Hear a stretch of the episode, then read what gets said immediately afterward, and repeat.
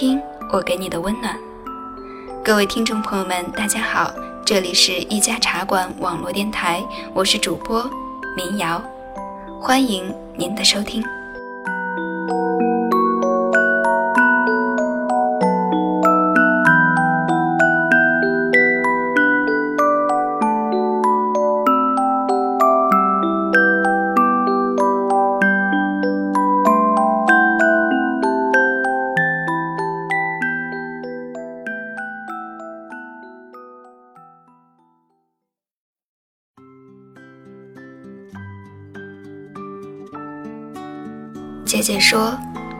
是命中注定。”我想，没有任何一个词语能够更好的诠释这种缘分逐渐融于亲情的过程。欢迎走进这个并不富裕，也不足够完美，但至少有爱的四口之家。欢迎李小五。这里有一个沉默寡言，甚至脾气火爆的爸爸。这个男人是从前家里唯一的男子汉。他不爱说话，不爱理人，爱喝点小酒，却向来很有分寸。他不爱聊天，不爱散步，爱打抱不平，充满英雄色彩。他不爱看病，不爱庆生，他对生老病死抵触的像个小孩儿。他不爱浪漫。不解风情，他从来理解不了父亲节给他打电话的含义。你看，他只是闷闷的喝自己的酒，吃自己的饭。你对他发表长篇大论，他也不理不睬。他的爱，就像一口沉静的矿井，深深的，可是满满的。他是一个沉默平凡的男人，可他也是唯一一个会为我们拼命的男人。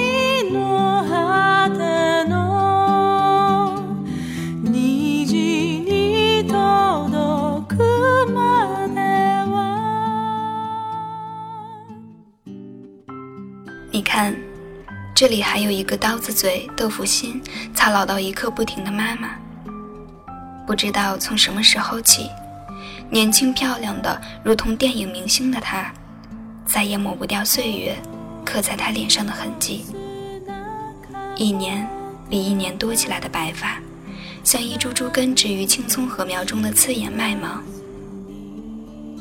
小时候，我常想，什么时候我也能像她一样，从清晨到黄昏，变着法儿不重样的数落别人，我就去当律师好了。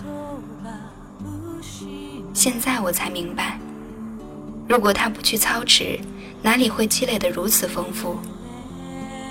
那些细微的往事，都在岁月的撕磨中，被他一针一线织成一件温暖的衣。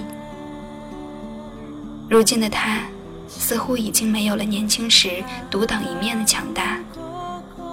除了爸爸，我和姐姐变成了他最大的依靠。常常事无巨细的要征求我们的意见，我们要渐渐从被保护者转变成保护者的角色。幸而有你的加入。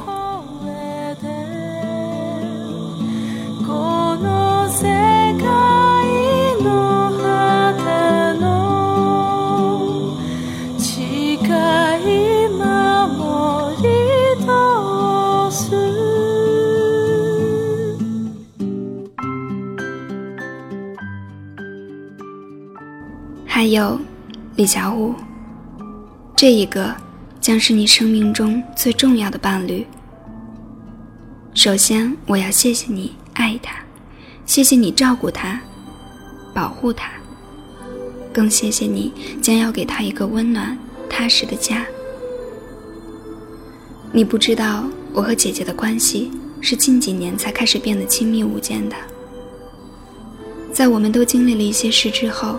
才开始像读懂爸妈那样读懂彼此。原来，她不完全是一株独立明媚的向日葵，不完全是一个聪明能干的大姐大，不完全是我心中金光闪闪的女英雄。她的小忧伤，小脆弱，小任性，小幻想，如同向日葵身后修长的阴影一样。我想你是懂他的，否则不会想要跟他白头到老。那么，我就放心了。李小武，我郑重的拜托你照顾好他。我也相信他的选择是没有错的。你要明白这选择的含义是多么重大。无论是他还是我们一家，都愿意张开整个生命来欢迎你。接下来就是我。一直以来，我都是最小的老四，只有你是新来的。可是，你不仅不会是最小的，也许有一天，还会成为我们全部的依靠。我不知道在这个家里用怎样的语言描绘我自己，只希望我们能够相亲相爱的走过今生。现在我才明白，两个家庭要真正的融合在一起，是一件多么不容易的事。我们的棱角、分歧、不理解，是融合道路上的各种阻碍。可是，即便这样，我们依然走在这条路上。选择彼此是郑重而神圣的，是无论有多大的阻力都要融汇在一起的。就像我最爱的那句经文：“我的耶稣，我将我的生命，我的灵魂。”交托在你手中，这种全然的信赖与交付，让我感动到整颗心都要融化。亲爱的李小武，你将在携起你妻子的手，许下誓言的那一刻起，肩负重任。这将是巨大的荣幸与挑战。我祝愿你成为一个坚强、勇敢、温暖又坦诚的男人。在未来的日子里，像一个伟大的骑士那样，用你的勤劳与智慧，作为剑与盾牌，在漫长的岁月中为你身后的人英勇战斗。只是，无论输赢，我们都将永远在你身边，因为，只要爱着，一切都是美好的。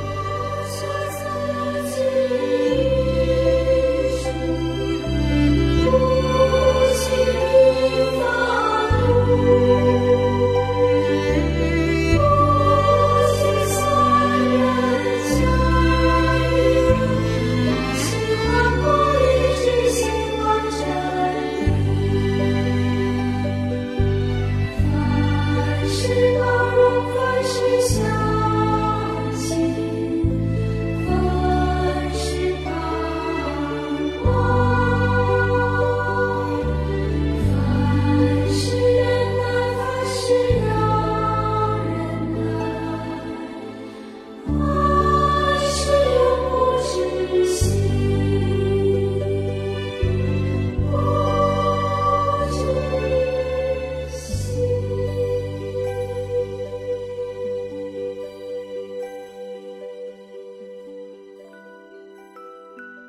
这篇文章是写在姐姐结婚之前的，我把它叫做给李小武的一篇闲篇儿，也许更应该叫做的是给姐夫的一封信。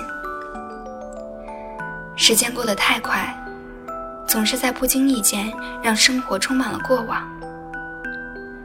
我无法忘记那种世界上最奇怪的感觉，就是姐姐叫爸妈的人，我却要叫叔叔阿姨。我也不知道该做些什么才能表达我的祝福。其实，直到姐姐穿着美丽的婚纱走进礼堂，优雅的微笑时，直到她挺着肚子温柔颔首时，直到她躺在产床上呼痛声一阵高过一阵时，直到宝宝稚嫩的哭声划破凝重夜空时。我都有一种极其严重的失真感，恍若如梦。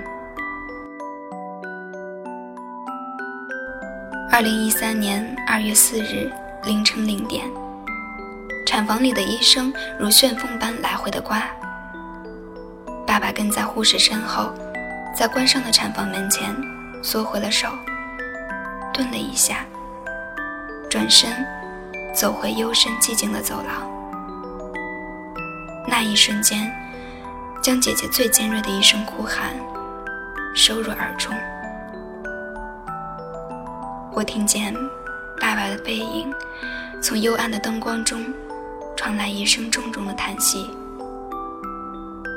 那一刻，我不知道他在想什么，可是突然开始明白，为什么有的人不喜欢女儿。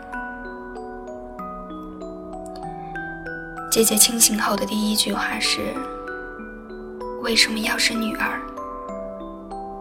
这样的罪。”将来他还要再受一回。突然间，泪水充盈。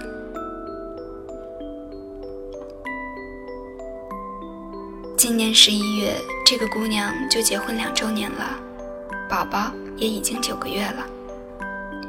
宝宝出生那天刚好立春，所以我给他起名叫做初暖。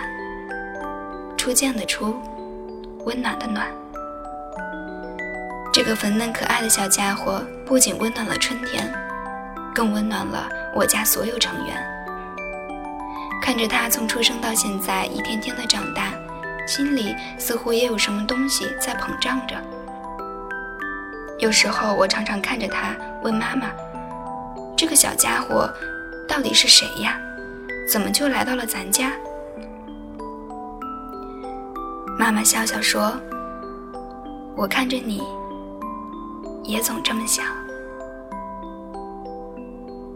岁月流转，不变的只有爱与被爱。最近总是想做一期关于家的节目，不知道从哪里说起。大概是因为离开了家，总会觉得格外眷恋。毕业后在家里待了一段时间。经过了戏剧性的阻挠和抗争之后，我还是义无反顾的来到了梦寐以求的北京。我爸说：“你要敢走，就别回来。”可是到最后，他还是一句话不说的帮我把行李送到了车站。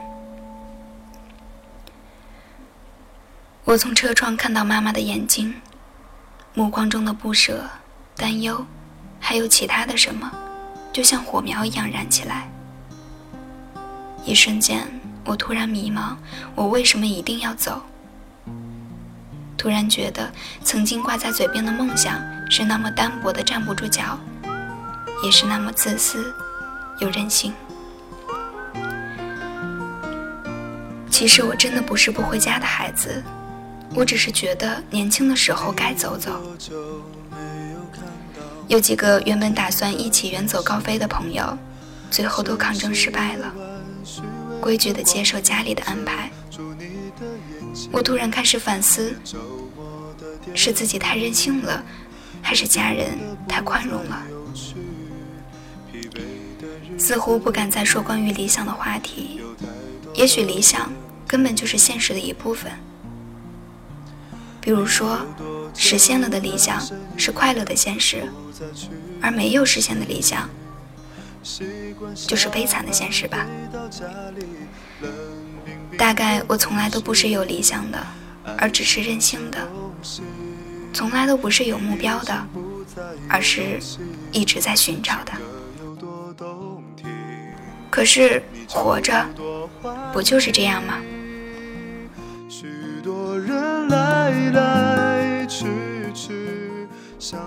来到北京，开始了每天忙忙碌碌的生活，偶尔加加班，感受一点工作的压力；偶尔挤挤地铁，就为了看看众生百态。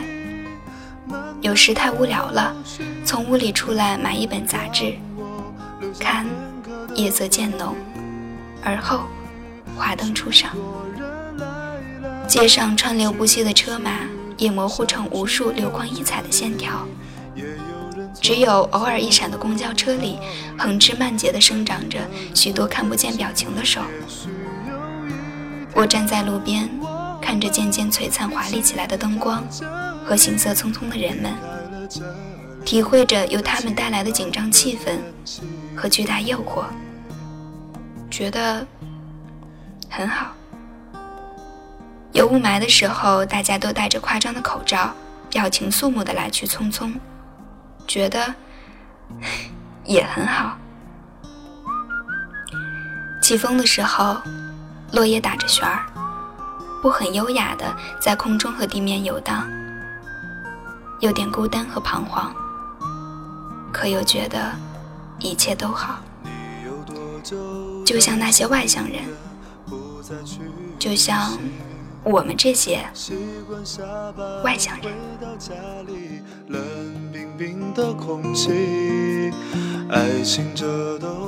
在这里，民谣也想对很多漂泊在外的朋友们说：我不知道大家是为了什么原因才来到另外一个城市的，也许是心怀美好的理想，也许是为了更辉煌的前程，也许跟民谣一样，只是为了寻找。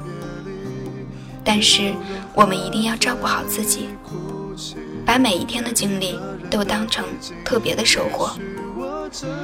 也许这些收获是无法量化的，也是无法用金钱来衡量的，但是却在我们每一个人的生命中都有着重要的含义。无论多平淡，无论多寂寞，我们始终都在前进着。还有，不要有着不衣锦不还乡的念头。也许这么说会比较没有斗志。但是家人是不在乎你是否腰缠万贯，是否名扬四海。相对这些，也许他们更希望的是你陪在他们身边。如果有时间，多回家看看，也许你能找到一直找不到的方向，也许也会重新获得生命中更珍贵的东西。也许有一天，我们一起离开这里，离开了这里，在晴朗的天气，让我拥抱你，在晴朗的天气。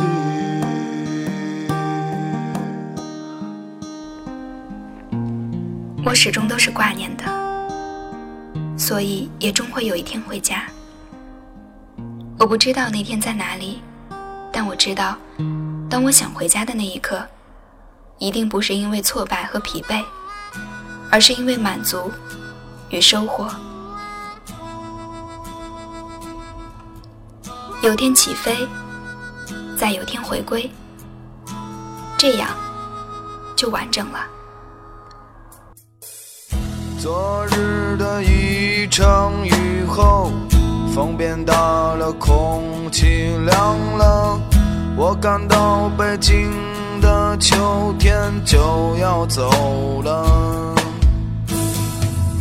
街上看不到穿夏装的姑娘，她们都换了厚的衣裳，再也没有人光着膀子在街上走荡。不觉间，阳光不见了。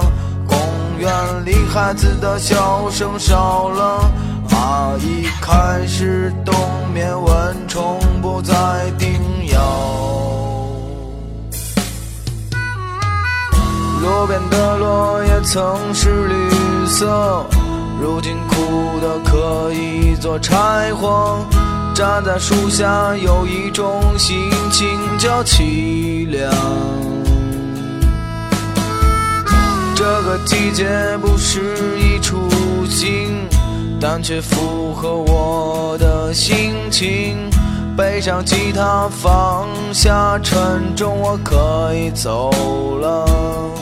想一想，四时的南方，阳光正高照着大地。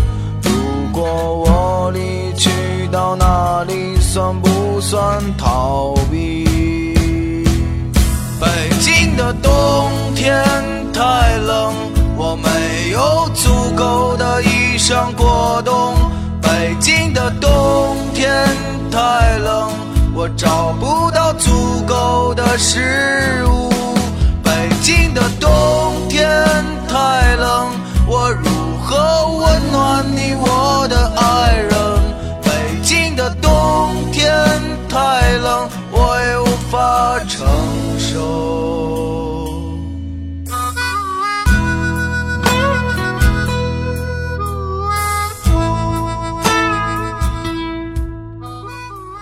这里是一家茶馆网络电台，你若听到，就请微笑。我是民谣，感谢您的收听，关注一家茶馆的微博、微信平台，给你不期而遇的美好。